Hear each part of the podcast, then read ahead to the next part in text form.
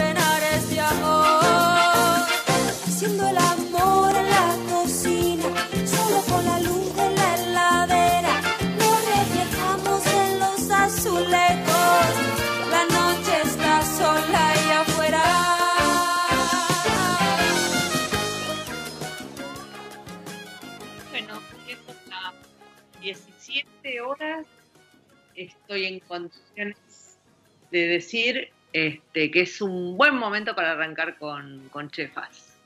Este, eh, bueno, Chefas es un programa que está dedicado a la gastronomía, como todos los que nos escuchan bien saben. Y bueno, en este caso tenemos un, invitado eh, que, que yo tengo que confesar, si no sería deshonesta, que, que- es una persona que estimo mucho. Este, así que bueno, sí, me parece que se va a notar en la charla. Eh, quiero presentarlo, Juan Pedro Rastelino. ¿Cómo te va, Juan Pedro? ¿Cómo andás? ¿Qué haces, Mónica? ¿Cómo estás tanto tiempo? Muy bien, muy bien, muy bien. Bueno, me Eh, bueno, Juan, Pedro, Juan Pedro está con una súper novedad este, de algo de algo que venís eh, que craneando, imaginando, este, construyendo en tu cabeza hace mucho y que lo, lo pudiste eh, efectivamente volcar a volcar al papel y que se convirtiera en un librazo como es este libro que es La Carneada eh, que está saliendo ahora eh, a la calle. Sí, sí, tal cual. Eh, está, va a estar en librerías, si Dios quiere, la semana que viene, ya en, en unos días. Ya está en. Argentina el libro, está impreso y la verdad que estamos... eh, Yo estoy muy contento y, y el equipo que logramos armar eh, desde la editorial, desde Catapulta y todos los integrantes que trabajamos estamos muy contentos. Sí, sí, sí. Con Sí. el, el- el resultado, bueno, eh, si, si te siguen en Instagram ven parte de lo que de lo que es el resultado de- del libro para, para los que todavía no tienen que aguantar un poquito para que lleguen a la librería. Este. Es, es un, es un libro este, muy, muy, muy cuidado en su edición. Bueno, Catapulta tiene una, una forma de hacer las cosas que la verdad que me, me gusta mucho. Bueno, soy parte de algunos de los proyectos de Catapulta. Y Mm. eh, hablan de, de un tema eh, sensible eh, en estos tiempos, digamos. Sí.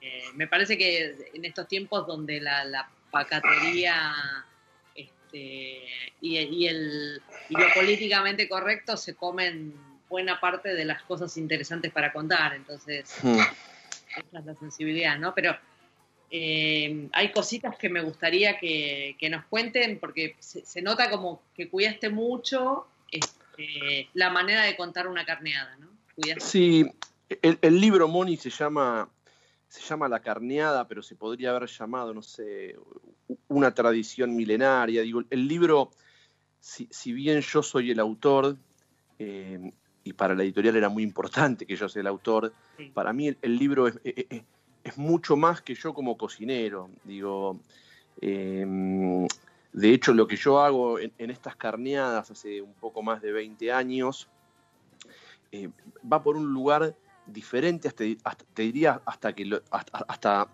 o sea, en relación a por dónde va mi profesión, digo, yo, yo, yo tengo mi, mi negocio que no vendo embutidos, digo, y esto no lo hago como un negocio, esto es, Claro, es una cosa que me apasiona, que lo hago hace muchísimos años, que lo heredé de uno de mis hermanos, y, y desde antes de tener en mi cabeza estudiar cocina, y desde mucho antes de ser cocinero profesional. Eh, Y, la carneada, e, e, el, libro en un punto cuenta eso, cuenta, esta tradición milenaria de, las carneadas de campo. Ese es un poco el, el leitmotiv del libro. Claro. Sí, tal vez este, para el que vive en ciudad, eh, digamos, esto es como salvaje y lejano, digamos. Eh, pero en el campo, eh, la gente que vive en, instancias, en ámbitos rurales, digamos, todavía sigue practicando esto porque, bueno, primero porque es, me imagino que una, una, un gusto compartido y mm. luego porque generan este, un producto que les va a servir durante todo el año, ¿no? Por una razón económica, diría, ¿no? Doméstica económica. Este, sí, completamente. Y cuando vos decís rural, sí, rural, pero a, 30 kilómetros de Buenos Aires, digo, a, 40, no, es rural el sur de Chubut. No, no. Eh, digo, digo, es acá y, en Europa pasa lo mismo, en Italia, en España pasa lo mismo, es una tradición que, está vigente en Portugal, que está, está vigente en Europa del Este. Eh, es una tradición rural que justamente trata de eso. Digo, la, carneada es eso. No, olvídate de la matanza del animal, pero empieza muchísimo antes. Eh, eh, justamente con el nacimiento del animal empieza la carneada, en la domesticación del cerdo, la buena alimentación, los buenos manejos de, seguridad e higiene, para que el producto sea seguro.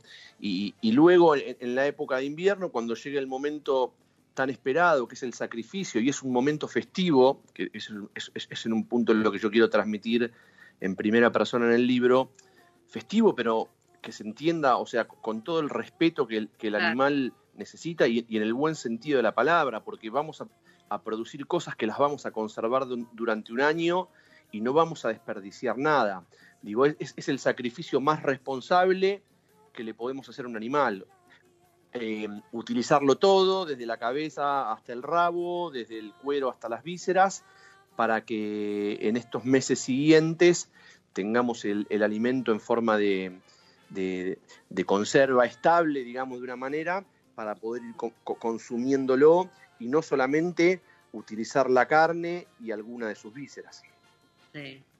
Sí.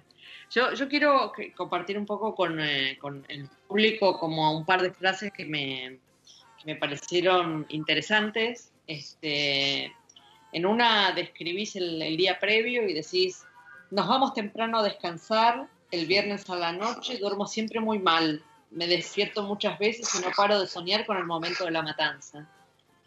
Y luego decís, ya el sábado, el día de la carneada, decís, no hablo con nadie, estoy nervioso y a punto de arrepentirme, pero ya es tarde.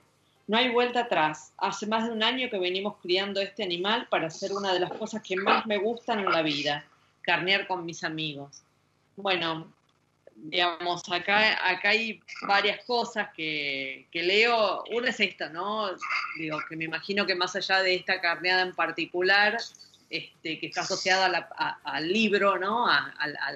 Al, libro que vas a escribir. Sí. Este, la carneada en sí, de me imagino, debe generar una cosa, esto que contás, ¿no? Eh, sí, sin dudas. Para mí, em, yo te decía, hace veintipico de años, Mónica, hacemos esta, esta carnada. Y cuando yo empecé a ir al campo em, y veía a las personas que, estaban carneando en ese momento, em, y yo veía al tipo al que le decíamos el matador, que es el tipo que le clavaba el cuchillo para producir el desangrado del animal, yo si esto lo quiero hacer yo, no, tengo muy claro por qué lo quiero hacer yo, pero digo, para mí es, importantísimo entender cómo sacrificar al animal de la manera más responsable posible. Digo, no, me da lo mismo recuperar la sangre que no recuperarla. Las morcillas son, una parte importantísima del trabajo que vamos a hacer. Entonces, una mala matanza no, nos permitiría hacer morcillas. Eh, entonces, fue mucho tiempo de investigación y de hablar con médicos, con cirujanos, de qué lado me conviene clavar el cuchillo, si de la carótida, de la yugular, de, la vena que viene del cerebro al corazón o al revés. Em, y, la verdad que fue, fue un proceso y un aprendizaje muy lindo que, nadie me, me, la dio la información, porque la gente en el campo en general es muy, muy celosa y, no le gusta compartir eh, eh, mucho, es gente, viste, diferente a nosotros. Yo no soy de campo, Moni, yo soy de ciudad, si bien no, nací ni vivo en Capital Federal, eh, soy del conurbano, pero me considero una persona de ciudad. Claro. Eh, entonces el aprendizaje lo fui haciendo con mi grupo de amigos eh, en el día a día, carneada tras carneada, haciendo tres, cuatro carneadas por año, dos carneadas por año, una con mi familia, una con mis amigos. Es un aprendizaje que fui haciendo y, y prueba y error. Hoy hay un libro con un contenido hermoso y un libro súper real, que eso me parece importante a marcar, pero, pero también hubo carneadas que, que, que los salames se iban a la basura, digo, no es todo color de rosas. No, claro, claro.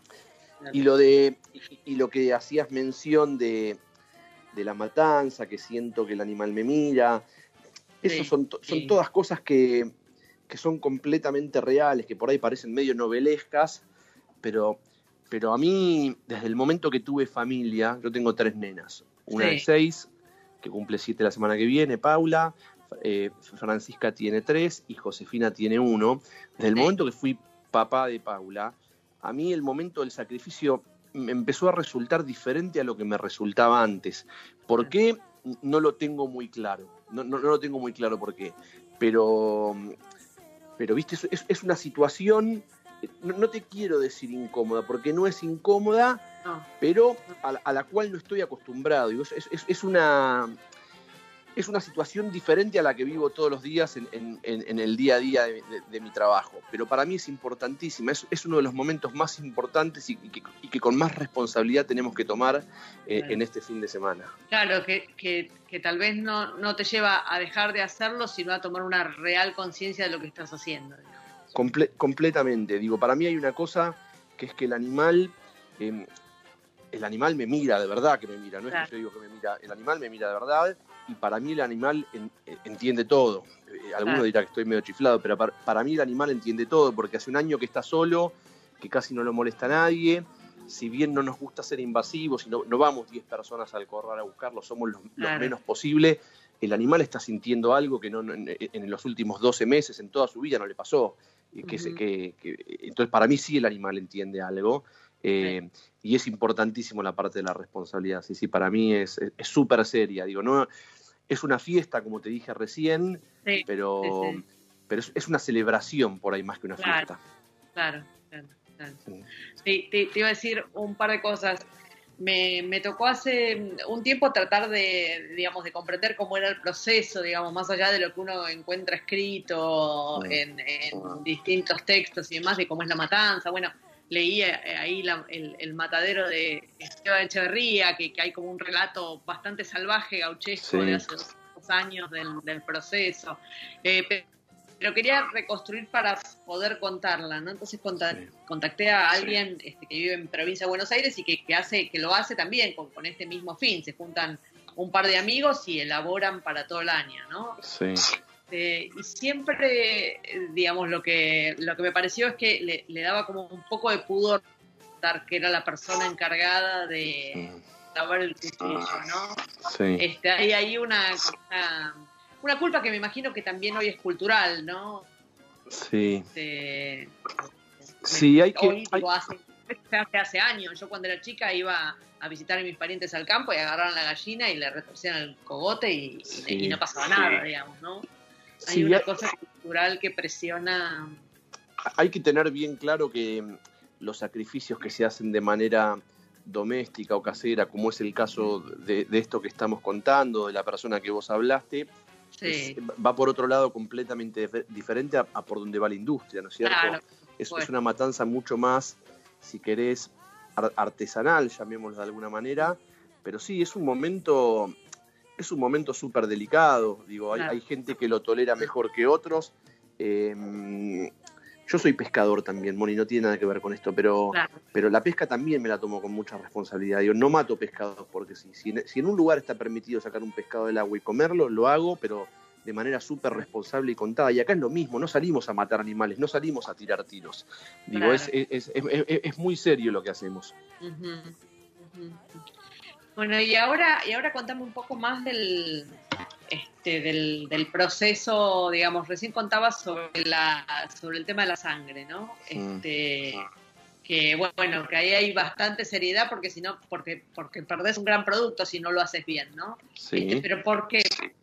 Contanos por qué, digamos, de qué manera este, tiene que ser esto de Mm. fluido para que vos obtengas la sangre en las condiciones que la necesitas. Lo, lo- que pasa en, en- en- los animales y en los seres humanos, eh, todos lo sabemos, el, el corazón late y, bombea sangre de- del corazón hacia el cerebro, hacia la cabeza, y lo, lo que tenemos que generar en- para producir un buen desangrado en un animal de manera doméstica y no de manera industrial, que es diferente, porque el animal se lo cuelga cabeza hacia abajo, acá es diferente porque no tenés esa posibilidad, es.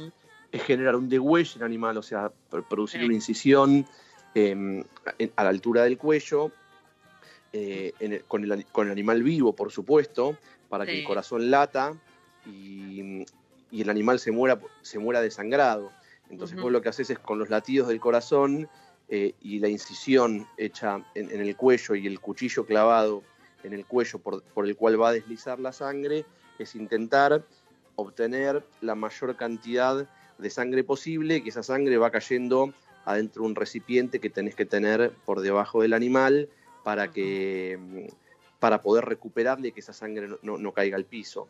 Algunas personas le, le pegan un tiro al animal previamente, otros le dan con un hachazo en la cabeza. Nosotros lo hacemos con el animal vivo, despierto. Nos parece que es la, la manera más rápida y, y se- y segura para hacerlo. Y una vez con la sangre en el recipiente, bueno, es un producto súper perecedero que lo vamos a tener que utilizar lo más, lo más pronto posible porque es una sangre que no está tratada, no, no está anticoagulada de manera química, no tiene conservantes, entonces es un Ajá. producto que hay, hay que usarlo lo más rápido posible. Ajá. O sea que lo- lo- la primera parte de este proceso, una vez que sacrificas el animal, es ir a las morcillas. Nosotros, nosotros, eh, no- no- nosotros obtenemos, lo primero que hacemos es el sacrificio del animal, ¿no es cierto? Sí. Ahí Sí. obtenemos la sangre y esa sangre va a ser utilizada eh, para la elaboración de las morcillas. Eh, luego de eso, falta muchísimo para hacer las morcillas. El, el animal hay que pelarlo, para, para pelarlo hay que tener agua caliente, calentada de manera artesanal también, porque imagínate que no tenés una nafe, no tenés una, eh, una cocina profesional, digo, entonces en marmitas grandes, con leña, calentás agua a la temperatura adecuada para poder pelar el animal, y, y lo segundo que haces es el pelado del animal, es sacarle todos los pelos, pero asegu- asegurándote de que los pelos salgan de raíz para que no haya pelos metidos en el cuero, porque ese cuero lo vas a usar, entre otras cosas, para la morcilla, para el queso de cerdo que hacemos y demás. Un pelo adentro de la morcilla es un pelo en tu boca y es algo que no es, no es, no es nada agradable. Claro, Eh, claro. Pero, pero, pero eso es lo siguiente. Y después sigue el proceso, después se cuere el animal, después se lo abre, se, saca- se sacan las vísceras, se recupera lo que vamos a usar, después se separan las medias reses. eh, todas estas son ta- tareas de, digamos, de- del- del primer día de la carneada que hacemos nosotros. Que el primer día es un proceso de separación, digamos, sobre todo. Limpieza, separación, bueno, el Mira, el- pelaje. El, libro, eso, Moni, digamos. El libro narra, narra la carneada en primera persona, lo voy contando yo, lo escribí yo, y son los tres días que dura la carneada, desde el viernes que llegamos al campo hasta el domingo a la noche o el lunes a la mañana que nos estamos volviendo. El viernes es todo, digamos, em, se organiza, se ordena, se desalan algunas tripas que llevamos saladas previamente. El sábado es el sacrificio, se recupera la sangre, se, se- se sacan las vísceras, se cuere el animal, quedan las medias reses colgando a la intemperie para madurar de un día hacia el otro, porque esa carne se va a usar al día siguiente. Y el Sí. primer día se hacen todos los embutidos que hacemos, que son cocidos eh, y embutidos escaldados, que básicamente son las morcillas, Sí. el leverwurst, eh, el queso de chancho, todos los embutidos que son cocidos, los elaboramos el primer día.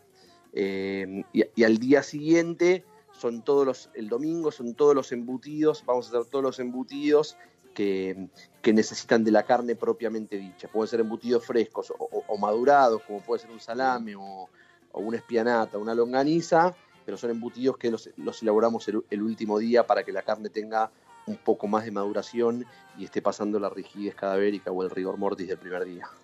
Claro, claro. Y en general es una tarea que es entre cuántos, Juan Pedro. Mira, la carneada, la carneada la, la hacemos entre cuatro amigos. O sea, somos cuatro amigos que los, los que nos encargamos de organizar, de cuidar a los, a los, animales durante el año, de comprarles el maíz, de, de, de ir chequeando que todo esté como queremos. Eh, y entre nosotros cuatro nos dividimos todos los embutidos que elaboramos, que son para consumo personal, que no, no, los, no los, vendemos, son para compartir con amigos y para tener embutidos de calidad todo el año.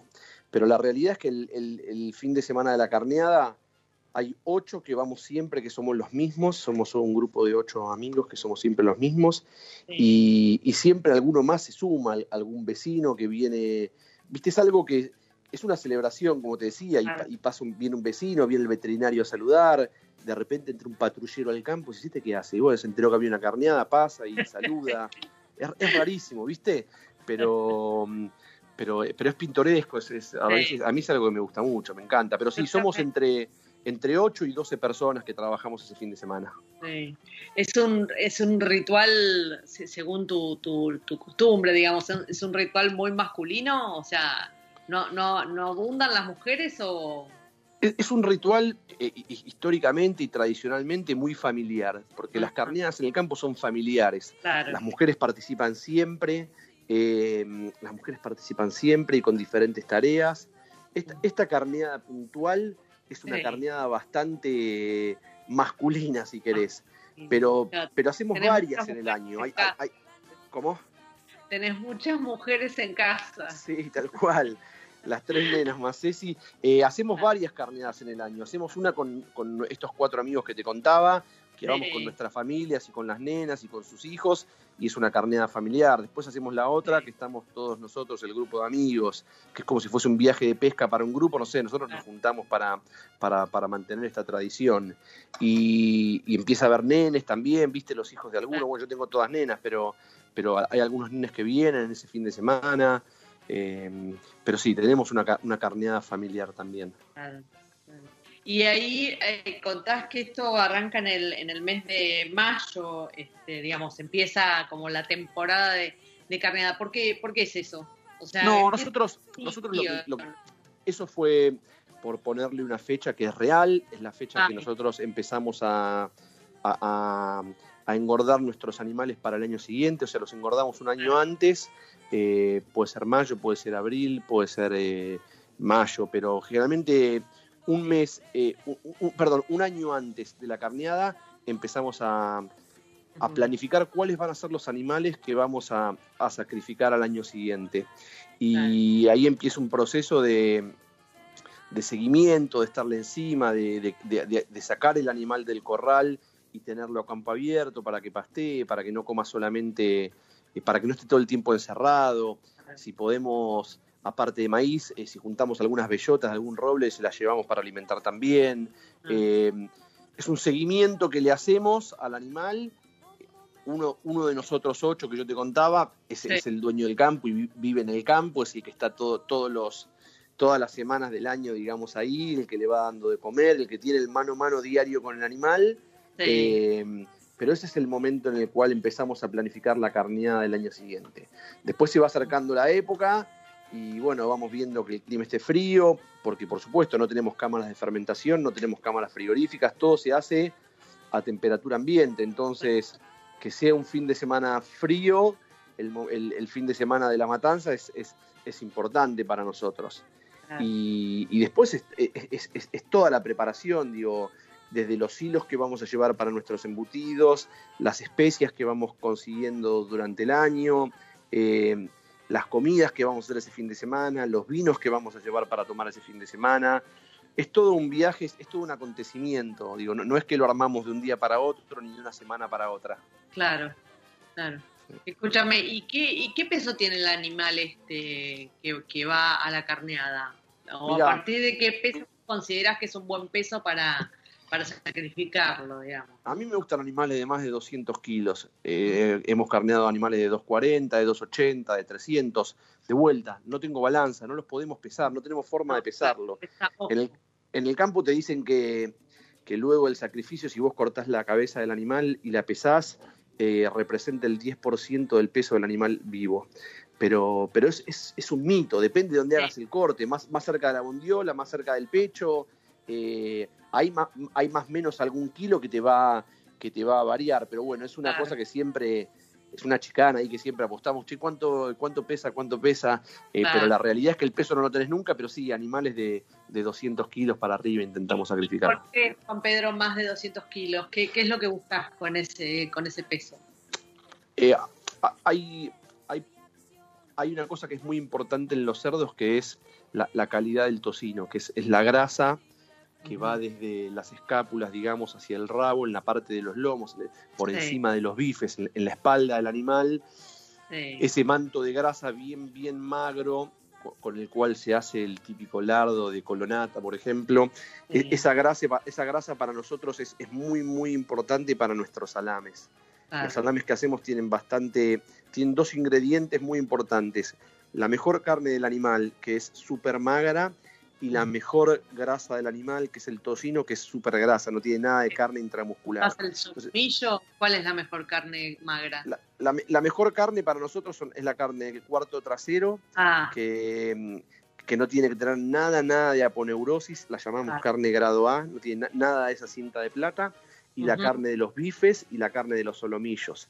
Con Ah. eso hacemos los salames y los cantimpalos. Y el mejor tocino que tengamos. En general, los animales chicos no tenés una manta de grasa, un manto de tocino de muy buena calidad. Entonces, en animales de ese peso, tenés un tocino de 8 o 10 centímetros de alto, que es, un- es una grasa de, muy buena calidad. No está dada, por, supuesto que no está dada solamente por el peso, sino por la calidad del animal y por la alimentación que tuvo y el cuidado que tuvo. Pero ese peso nos gusta para, hacer las, carneadas.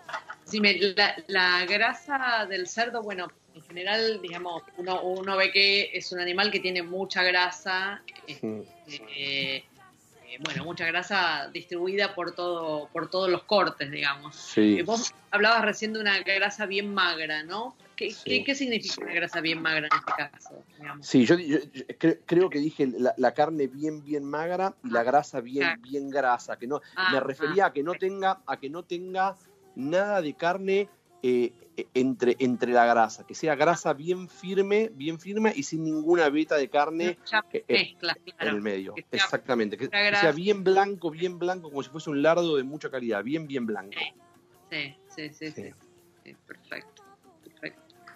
Este, bueno, y, y después eh, hablabas de, de la cría, ustedes, o sea, un- una vez que hay pariciones, se quedan, seleccionan algún animal y ahí arrancan este año de cría. Este, Exactamente, sí, no, generalmente eh, es un campo que en el que carneamos hace tantos años, que es de un amigo mío, de, de- de Fer, que mm, es un, es un campo que no se dedica a la cría de, de animales de cerdos, de, de- de porcinos, para nada, no es un criadero de cerdos, eh, pero cuando hay alguna aparición de una chancha, sí, separamos algún chancho, a- a- algún lechoncito y lo, empe- lo empezamos a criar y, y son los animales que luego, que luego sacrificamos. ¿Y esto lo vienen haciendo así desde hace tiempo? Sí, sí, Sí. sí, la realidad que de estos veintipico de años que llevo de carneada, que carneamos el mismo grupo de amigos en el mismo campo, debe hacer un poco más de 10 años, debe hacer 12 años que lo hacemos en el mismo campo, en el mismo galpón y en el mismo lugar. Eh, sí, hoy en día es, es- el único lugar donde carneamos, no es que hacemos otras carneadas en otro lugar, hacemos todas las carneadas en ese lugar. digamos, conociéndote como, como cocinero que sos y con lo meticuloso, digamos, que, que yo entiendo que sos como cocinero, digo, me imagino que debes haber vivido una etapa como más intuitiva de la carneada y después una etapa donde, digamos, no sé, te, te, te armaste, te formaste, este, hasta, hasta el momento de hoy, que me imagino que podrás seguir aprendiendo, pero digo, debes haber estudiado. este, Sí, sí, la realidad es que la, la- la Estas carneada... Sí, eh, de, de los cuatro amigos que, que hacemos la carneada, uno, eh, ninguno tiene vinculación con la gastronomía, ¿no? Uno es abogado, es el dueño del campo, el otro tiene jugueterías y hace cerveza, y el otro está vinculado al vino. Eh, el cocinero profesional soy yo y, y la, carna- la carneada si- sin ninguna duda con el pasar de los años se fue profesionalizando Mm. y, y en un punto, sin, sin dudas que todo lo estudiamos, pero quizás el que estuvo más involucrado fui yo en, en entender cuáles eran los procesos reales que pasaba con los embutidos. ¿Por qué un lever no salía cremoso y salía arenoso? ¿Por qué no se formaba la emulsión que queríamos formar? ¿Qué era una emulsión? Eh, ¿Por qué los embutidos no se curaban con, nosotros? ¿Qué pasaba si, no ponemos bacterias acidolácticas? ¿Hay una fermentación o no hay fermentación? Y bueno, por ahí hay porque la carne tiene sus propias bacterias acidolácticas. Eh, ¿O por qué se nos desarmaba un chorizo cuando lo cocinábamos a la parrilla? Eh, entonces, hubo una, una, parte en la cual la profesionalizamos, la, la, carneada, que eso fue un, fue leer, leer, leer, probar, equivocarme, leer y, vincular mi profesión a este hobby que tengo y, y, sacar conclusiones claras. Pero no, no, no tuve nunca un libro eh, sobre una carneada en el cual yo pueda entender por qué la, sangre cuando sale del animal en contacto con el oxígeno a los tres minutos queda un bloque coagulado. Digo, yo, no soy ingeniero en alimentos, ni, mucho menos, pero el, prueba y error, el leer, el hablar con colegas, con, con grandes colegas eh, ingenieros, como puede ser el caso de, no sé, de Wilson, de César Zagario, es uno de los dueños de, de Corte Carnicería y Sello de Oro, un tipo extremadamente generoso, que es ingeniero, es un tipo que tiene muchísimos conocimientos de este tipo. Hablar con gente con, como ellos, con colegas como ellos, me ayudó a ir ent entendiendo un poco más qué, qué, es lo que pasaba con nuestros productos. Claro, claro. Porque, porque me pasó este, que en esta, en esta charla que te comento que tuve con, este, con esta persona que, digamos, sí. que había hecho la carneada, este, me, me, decía que bueno, que todo lo que había aprendido era como una, una herencia este, de sangre, ¿no? Eh, aprendido de padres a hijos, sé yo, y se repetían procesos. Dice, y a veces no entendemos por qué hay algunos salames que logran hacer pluma bien y hay otros que claro. no lo logran, ¿no? Este, sí, que se desgranan, ¿no? Este, y bueno, eso, Entonces, pero, pero, claro, claro, claro. Ahí, ahí para sí, mí, Moni, hubo, a mí siempre me faltaba, a mí eso no me alcanzaba, lo que vi en el campo, digo, no tener claro por qué el salame lo tengo que tirar a la basura y no me lo puedo comer, a mí no, no me convencía. Y, y, la realidad que después de muchos años de carnear, eh, no, nos ha pasado a ver, eh, que no se malentienda humildemente, pero gente que carnea de toda la vida, que viene a darnos una mano, a pelar el chancho y demás ese fin de sí. semana. Eh, nos ha pasado, no sé, una persona que yo menciono en el libro que se llama Farías, que nosotros le decíamos el matador, porque que sí. era él quien mataba al principio en las carneadas. Eh, me ha pasado que me diga, che, no puedo creer el salame que hacen, qué bueno que está. Eh, ¿Vos tendrías algún problema en pasarme la receta? Claro. Pero no, ¿cómo, te, ¿cómo voy a tener un problema? Las recetas no son mías, digo, son de todo. Claro. Las recetas son recetas, están en internet, están en todos lados. Y para sí. mí eso es súper valedero. Si esto hubiera sido la inversa y 10 años antes yo le hubiese pedido una receta de un salame, de ninguna manera me lo hubieran dado. No, como, nunca, claro. como nunca me quisieron enseñar dónde tenía que poner el cuchillo para producir un buen desangrado, me decían ahí, acá está viendo, lo estoy clavando, sí, sí, perfecto, lo clavaba, no, era un poquitito más al costado. Pero eso me pasa un montón de veces. Claro. Pero para mí ser generoso con esas cosas sí. es devolver un poco lo que uno aprende. Digo, no, no, ¿cómo no te voy a dar una receta? Para mí es, es, es un lujo que me digas que te gusta un salame mío y que querés una receta. Para mí es un placer. No, por, por, eso, por eso también pensaba que el libro viene, me parece que viene para, para todo ese conocimiento intuitivo que todavía se ejerce en, la, en, en esto, decís, a 30 kilómetros de la ciudad de Buenos Aires, todos los años, con gente que se junta a carnear y para producir este, cosas para, para, consumir durante todo el año, me parece que va a ser un aporte, un aporte fantástico, ¿no? Este, sí. Interesa hacerlo y hacerlo bien, digamos. Sí, es, es un libro que vos te habrás dado cuenta que no es un libro de recetas y mucha ah. gente me escribe y dice, ¿tiene recetas el libro? Y la verdad que no es un libro de recetas, eh, explica, por supuesto, qué, qué, porcentaje de sal le pongo un embutido cocido, qué porcentaje de sal le pongo un embutido madurado, eh, que es una bacteria acidoláctica. Digo, tiene una parte teórica importante, pero la idea de este libro, eh, que quizás a la editorial de entrada le hacía un poco más de ruido, porque, porque me, me, daba la sensación de que a ellos les servía tener un libro claro. de recetas. Yo claro. sentí desde, desde, un inicio, este libro lo empezamos independiente hace hace cuatro años con Eduardo Torres, uh -huh. eh, nosotros entendíamos que no era un libro de recetas, que era un libro completamente diferente y es lo que hoy ves, que uh -huh. no es un libro de recetas. Exactamente, exactamente. Sí. Bueno, ahora, ahora te voy a pedir que me, me acompañes un segundito. Nos vamos a, voy, voy a contar un poco de un espacio nuevo que va a tener el programa y Claro. un breve corte. ¿sí? Perfecto. Bueno, quiero, quiero compartir con los.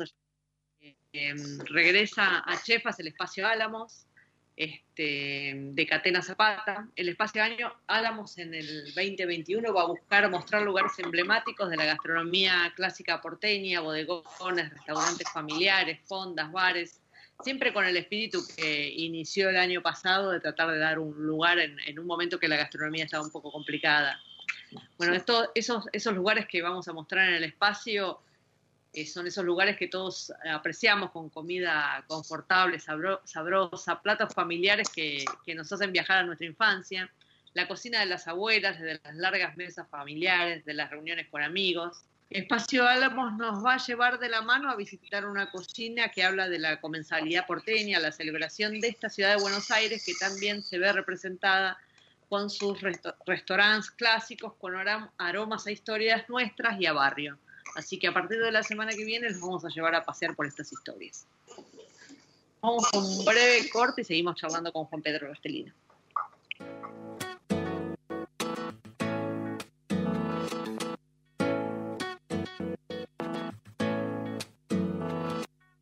Tu beso se hizo calor, luego el calor movimiento, luego gota de sudor que se hizo vapor, luego viento que en un rincón de La Rioja movió el aspa de un molino mientras se pisaba el vino que bebió tu boca roja. Tu boca roja en la mía, la copa que gira en mi mano y mientras el vino caía, supe que de algún lejano rincón de otra galaxia, el amor que me darías, transformado volvería un día a darte las gracias. Cada uno da lo que recibe, luego recibe lo que da. Nada es más simple, no hay otra norma, nada se pierde, todo se transforma. todo se transforma. El vino que pagué yo con aquel euro italiano que había estado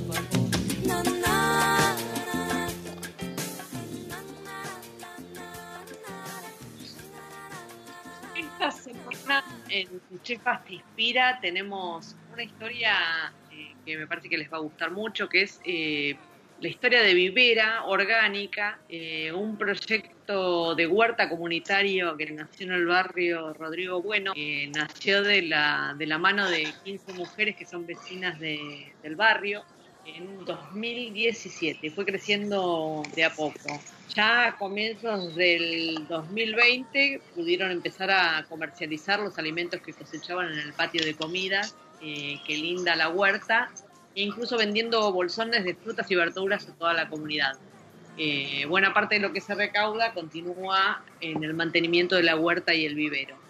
Eh, Elizabeth Cuenca, que es una de estas mujeres vinculadas al proyecto eh, Vivera Orgánica, dice eh, que, le sorprende todo lo que puede hacer a partir de la tierra, las semillas y un par de manos que trabajan.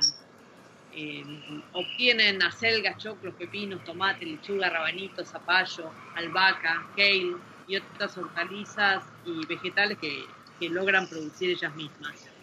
El trabajo eh, que hacen en, este proyecto además apunta a la sustentabilidad, así que armaron un sistema de riego este, utilizando parte de la recolección del agua de lluvia que acumulan en toneles de 4.000 litros eh, y que con eso van eh, abasteciendo digamos, el agua que necesita la, la siembra que están llevando adelante.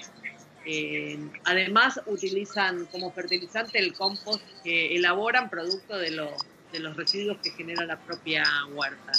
Arman plantines este, y también están recuperando algunos árboles nativos. Así que el, proyecto es fantástico, digamos, y, ya está funcionando muy activamente. Si quieren conocer un poquitito más, van a poder entrar a nuestras redes sociales y buscar Vivera Orgánica en el barrio Rodrigo Bueno. Una gran historia para contar. Bueno, seguimos acá charlando con Juan Pedro Rastelino sobre, su libro libro La Carneada. Eh, y, ahora, Juan Pedro, nada, Sí. Para saber cómo fue que, cómo fue decir que te, que, que te introdujo en este universo un hermano tuyo. Sí, eh, mira, esto fue, yo tengo 43, tendría 20 años, una cosa así, y, y Alejo, un hermano mayor mío, se, nosotros tenemos campo de nuestra familia de toda la vida, un campo que no, no, no, no vamos mucho, pero de chicos con, con mi abuelo íbamos, íbamos mucho.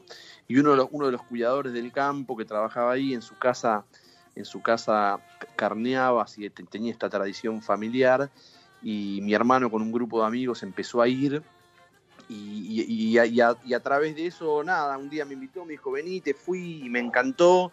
Y después empezamos a carnear con otros amigos de él en Luján, eh, lo primero en Magdalena, después en Luján. Y después con el pasar de los años, nosotros armamos nuestra carneada, nuestro camino, ellos dejaron de carnear y el año pasado, el anteaño, hicieron, hicieron una, como un reencuentro, se juntaron. eh, y la verdad que estuvo, estuvo divertido, pero sí, fue, por un hermano mío Alejo con un grupo de amigos que se juntaban y, y me empecé a sumar yo. Y, y vos sentís así como una responsabilidad de pasar el, de pasar el conocimiento, de, de ver a quién, no sé, a quién incluirías para pasar el conocimiento. A mí las, tradiciones, Moni, me, gustan mucho y me parece que son, son contenido cultural y que hay que mantenerlas y que no tiene, a veces hay que tener cuidado con que no desaparezcan. Eh, ta- también me pasa con los oficios. Eh, pero para, mí es importantísimo que se mantenga vi- viva esta tradición. De hecho, que si bien yo tengo hijas nenas y por ahí no es el programa que más le divierte, aunque les gusta venir a la carneada y te conté que hacíamos alguna familiar, me, me encanta que los hijos varones de, de mis amigos vengan, son chicos que tienen cuatro años, ocho, doce, y se van sumando y meten las manos en la carne y empiezan a agarrar un cuchillo y a manipularlo. Eh, para mí está buenísimo. No sé qué pasará el día de mañana, si ellos lo seguirán o no lo seguirán. Me parece que nosotros tenemos, eh, tenemos ganas para que continúe muchos años y no, no hay motivos para que dejemos de, de hacerla por el momento. Sí, sí, sí, sí. Sí. Ahí, ahí estaba viendo, digamos, parte de lo que, de lo que han elaborado en esta carneada y veo como una, una combinación de tradición italiana y tra- tradición española en lo que producen. ¿Cómo, cómo haces ese seleccionado de, es por una cuestión de gusto personal? O Mira, eh, cuando, cuando vos vas a una carneada de campo en Buenos Aires o en Argentina, generalmente se elabora un salame, por ahí un chorizo fresco Sí, y una, una morcilla. Esos son los productos que se elaboran. exacto. A mí, a mí me, me- me divertía desde un inicio intentar hacer la mayor cantidad de cosas posibles con lo que me dé el animal. Tampoco, tampoco hacemos, no sé, mortadela, no, te- no tenemos las condiciones dadas para hornear una mortadela en el campo. Pero Claro. con, con la carne que no- nos da el animal, intentamos hacer la mayor cantidad de cosas posibles. Hay, hay- hay- hay pasos a seguir o cosas a tener en cuenta que son, no sé, la mejor carne y la mejor grasa es para salame y para cantimpalo. Usa- Usamos un pimentón de la vera español muy rico, lo mejor va para eso. Y la Sí. sangre, toda la, toda la sangre, absolutamente toda, se usa para morcillas. Hacemos dos morcillas diferentes.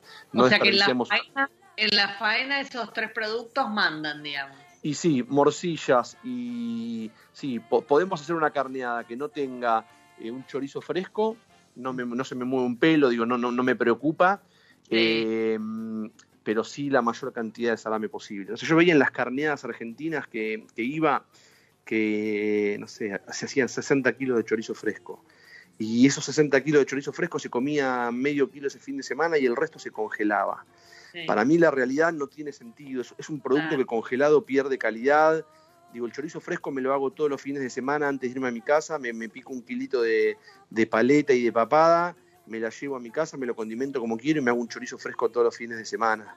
No, Ah. no- no- no me divierte congelar el chorizo. Claro. Eh, pero hacer un salame de calidad, sí, para mí es clave. Lo mismo con el cantimpalo y lo mismo con las morcillas.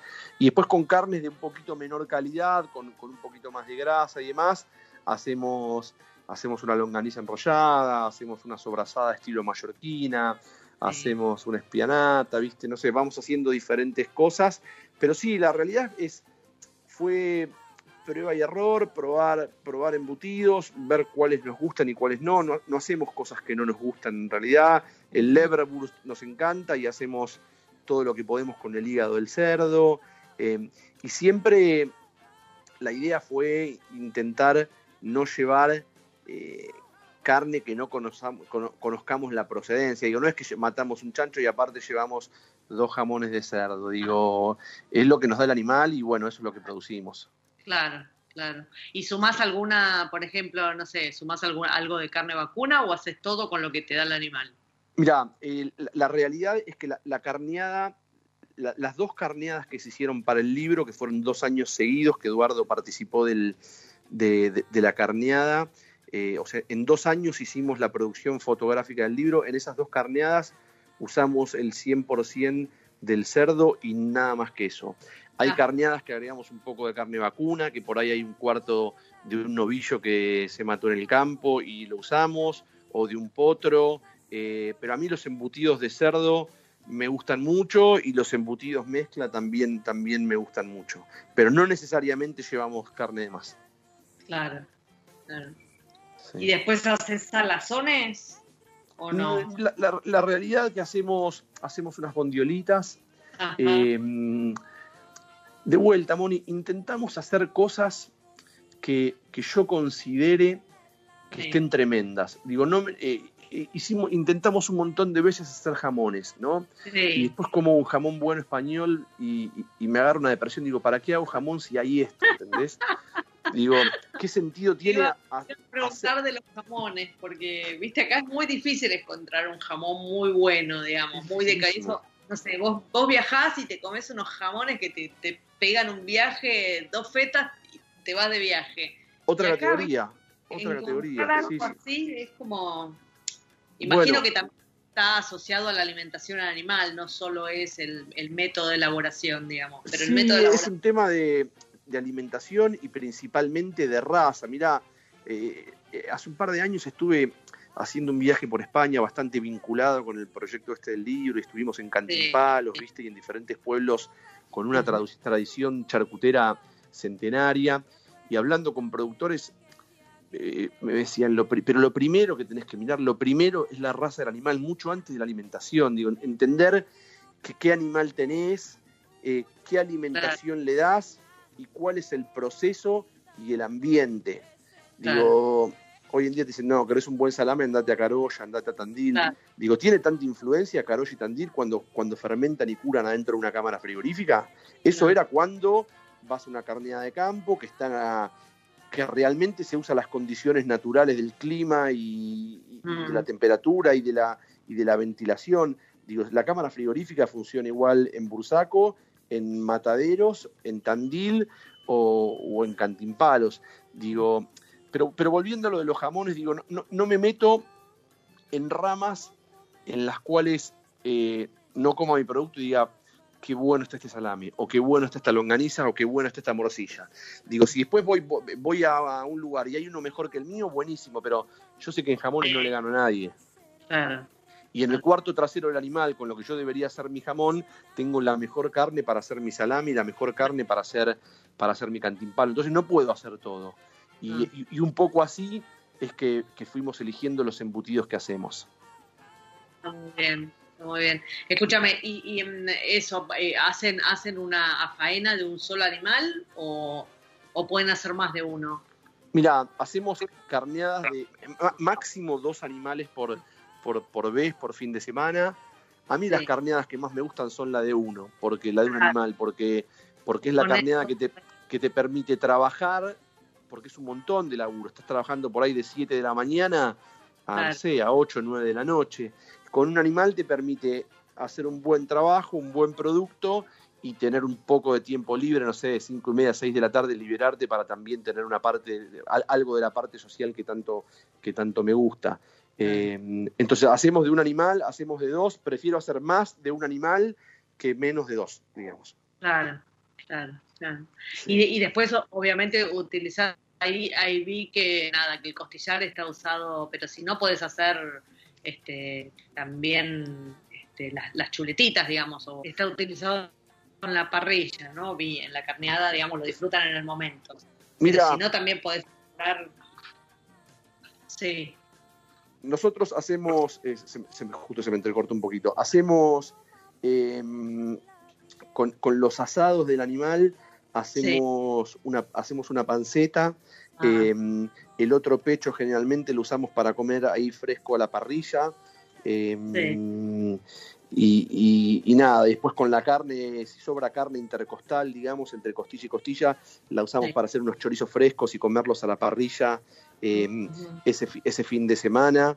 Hay algo que es importantísimo, que es, eh, como es una matanza casera, y, y varias veces escuchamos hablar de este par- parásito llamado triquina o triquinosis, nosotros los animales que, que sacrificamos ma- mandamos a analizar la carne, pero, pero la carne se la manda a analizar luego del sacrificio, o sea, con un pedazo de carne de, de abajo de la lengua o de, las, o de la entraña del animal, se manda a hacer un análisis que hasta no tener el resultado que tu animal no está infectado, vos no podés consumir eh, la Claro. carne de manera cruda.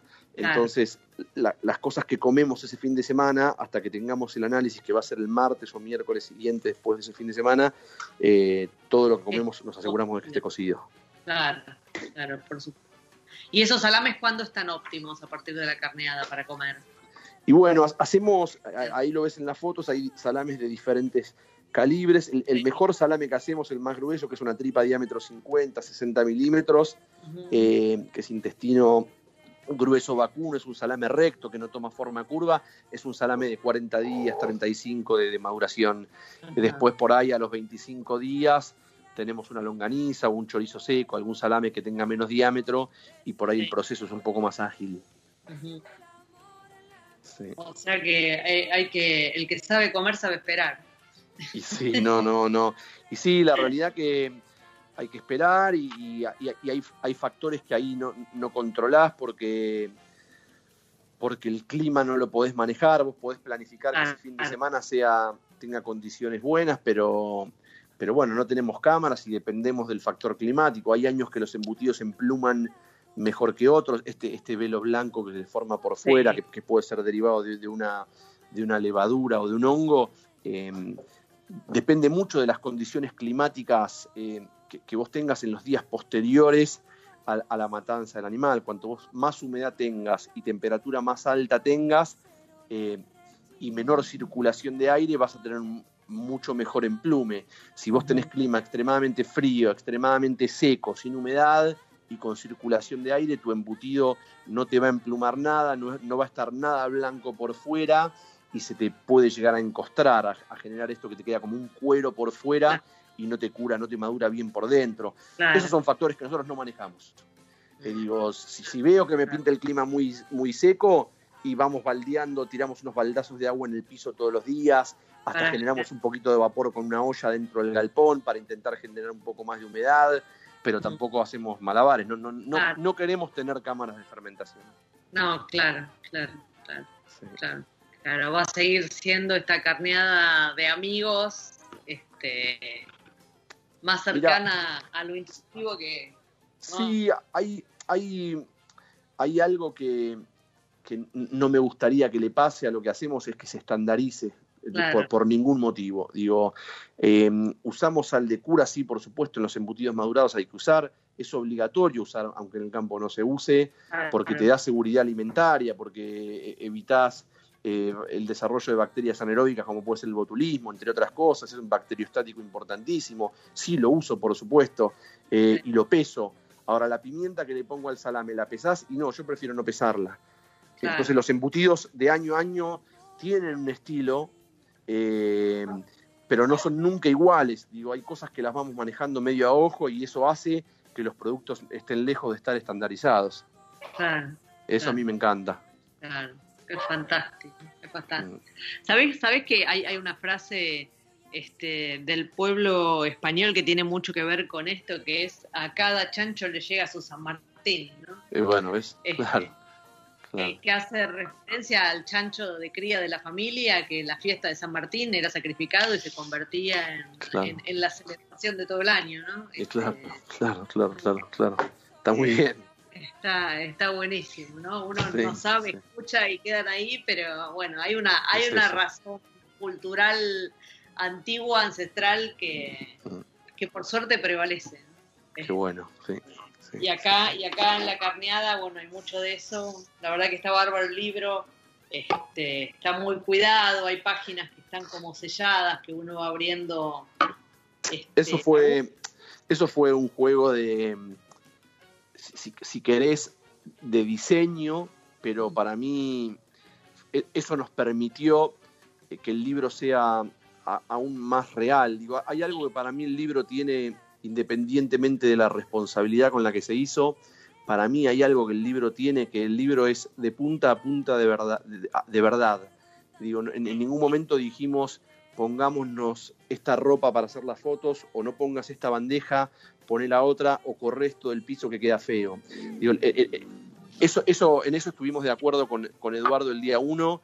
Hay que mostrar lo que se hace, lo vamos a captar de la manera que consideremos mejor, pero, pero nada va a ser, no, no va a haber producción en las fotos. Todas las fotos fueron hechas en el campo, no hay, no hay fotos de, de estudio y todas las fotos son completamente reales, con, con muy, muy poca edición, que por ahí tiene algo de edición en la luz y demás, que es un trabajo que hace Eduardo, que para mí lo, lo, maneja muy bien, pero, pero el, el libro es real y este cuadernillo que, que mostrás vos o estas páginas que, que te dan la sensación de que están mal cortadas o, de que por ahí falló la imprenta, no sé, fueron pensadas y nos dieron la posibilidad de poder meter ahí adentro las fotos más fuertes y si a vos no te interesan esas fotos, podés obviarlas, podés pasarlas, que van pasando los minutos y el libro sigue teniendo el mismo, exactamente el mismo sentido que si querés abrirlas y, y- verlas.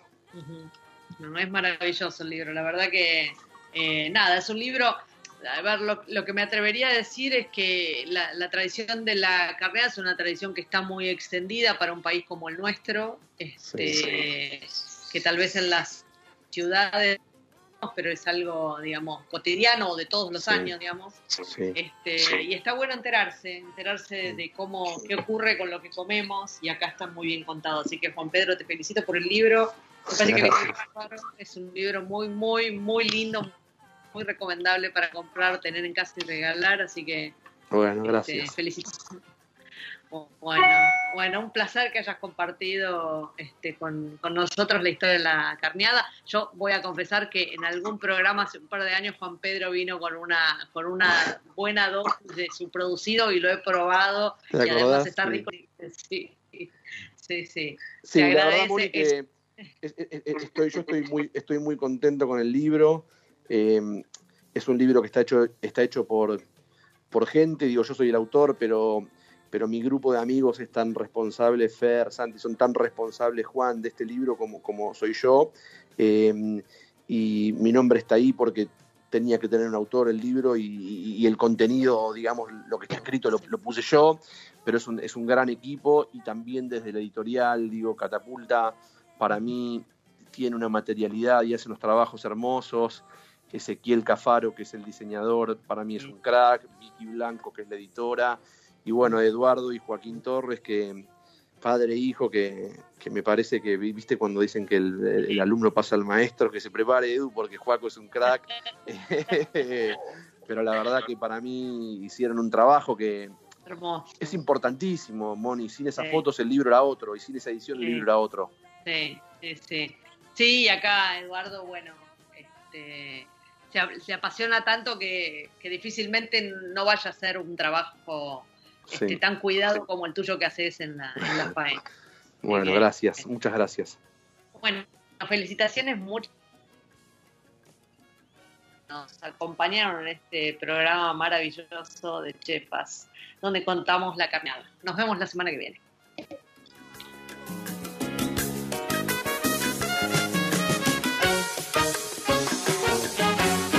Radio Monk. El aire se crea.